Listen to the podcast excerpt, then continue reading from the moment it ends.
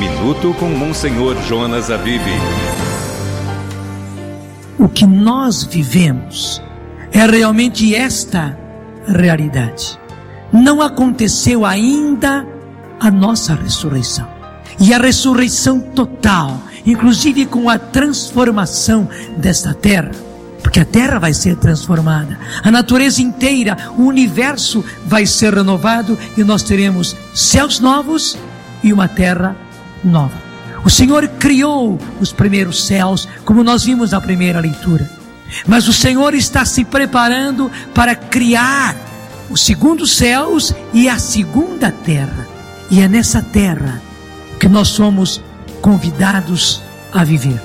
E daí viver com vida definitiva. Minuto com Monsenhor Jonas Abib.